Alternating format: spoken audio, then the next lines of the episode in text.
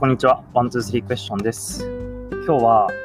他人のサクセスストーリーはすべてポジショントークというテーマについて話していきたいと思います。とまあ、この話、まあ、タイトルにもある通り、まあ、その他人が話す、まあ、サクセスストーリーとか、あとまあなんかこういう風にやれば成功するみたいな話って、まあ巷に結構ありふれてると思うんですけど、まあ、これこう起業してる友達とあの2人で話していて、なんか結論に至ったのが、まあそういう他人の話って、まあ割とそのポジショントークになりがちだよねっていう話をあのしてたので、今日そういう話をしようかなっていうふうに思います。で、まあ具体的になんか僕らがどういう話してたのかっていうと、まあ、その起業家として成功するパターンって、あのーあのなんだろう、どういうケースなのかなっていうところで、あのまあ、その、なんだろう、起業家の持っているお金みたいな話になったんですよね。あの具体的にどういうことかっていうと、まあ、その収入が安定している方がいいのか、あのお金がない方が社会的に頑張るからいいのか、どっちなのかっていう話をしていて、で、まあ、その収入が安定してると、なんか、事業、事業家というか起業家として失敗するって言われてる理由が、まあ、その、お金があるから、その、あんまり社会的にならないよねっていう、ちょっとこう、真剣味が足りなくなるんじゃないかっていう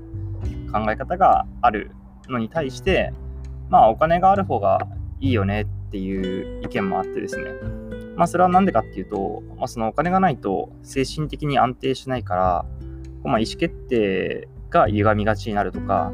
まあもしくはこう、お金がないので早く成功しなくちゃいけないから、まあ、意思決定がその短期的になりやすくなるんじゃないかっていうような、まあ、諸説がいろいろあるんですね。で、まあ、こうこれまで成功してきた起業家の人の意見とかを見ると、まあ、どっちのパターンもあると思っていて、まあ、そのお金がある程度安定している方が成功しましたっていう人もいれば、まあ、お金がないからすごく頑張ったんですよねっていう人もいればっていうところで、まあ、結構そのパターンが分かれるのかなっていうふうに思ってます。で、まあ、結局ここから言えることって、あの、まあ、お金がないから成功するとか、お金があるから成功するっていうものではなくて、なんかそれはたまたまその人がそうだったっていうだけの話じゃないのっていうふうな、あの、なんだろうな、あの、結論だと思うんですよね。で、要はその成功に再現性はないっていうのが、この話から分かることなのかなと思ってて、まあ、その成功パターンっていうのは、まあ、結果論として出てくるものであって、まあ、なんかその法則性はないんだと思うんですよ。あのまあもちろんある程度こういうパターンの方が成功しやすいとか、まあ、そういったものはあるとは思うんですけど、けどじゃあそれを同じようになぞったからといって、まあ、みんながみんな成功するかって言われると、いや、そういうわけではないですよねっていう話だと思うんですね。で、まあ、よく、まあ、僕はすごく好きな言葉で、まあ、成功はアートで、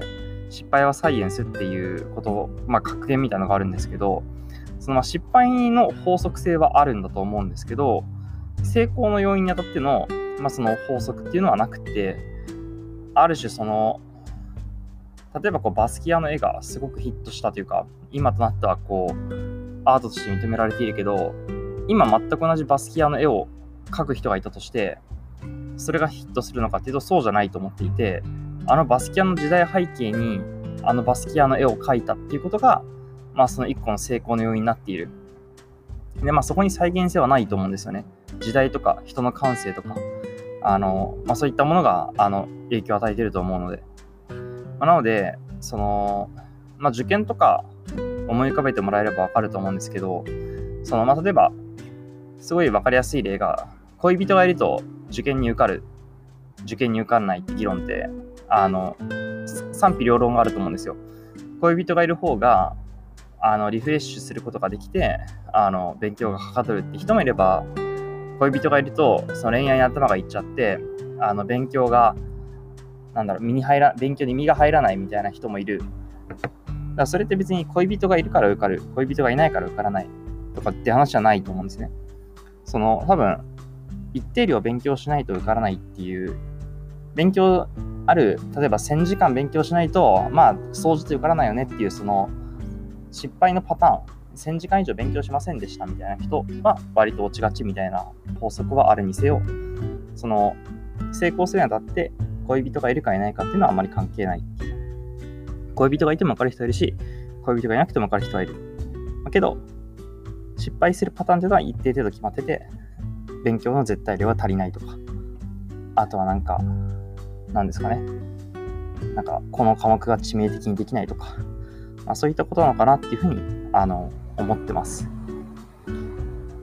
まあ、なんで、その、ある程度自分のやり方があると思ってて、なんか僕こう振り返ってみると、その、まあ、結局なんか、なんていうのかな。その自分と違うポジションの人の話を聞くと、ちょっと不安になることがあったんですよ、最近。なんていうか、もしかしたら俺って、なんだろう、こいこの人の話とか聞いてると、とか、この人の成功例見てると、なんかうまくいかないのかなとか、そういうふうにちょっと怖くなったんですけど、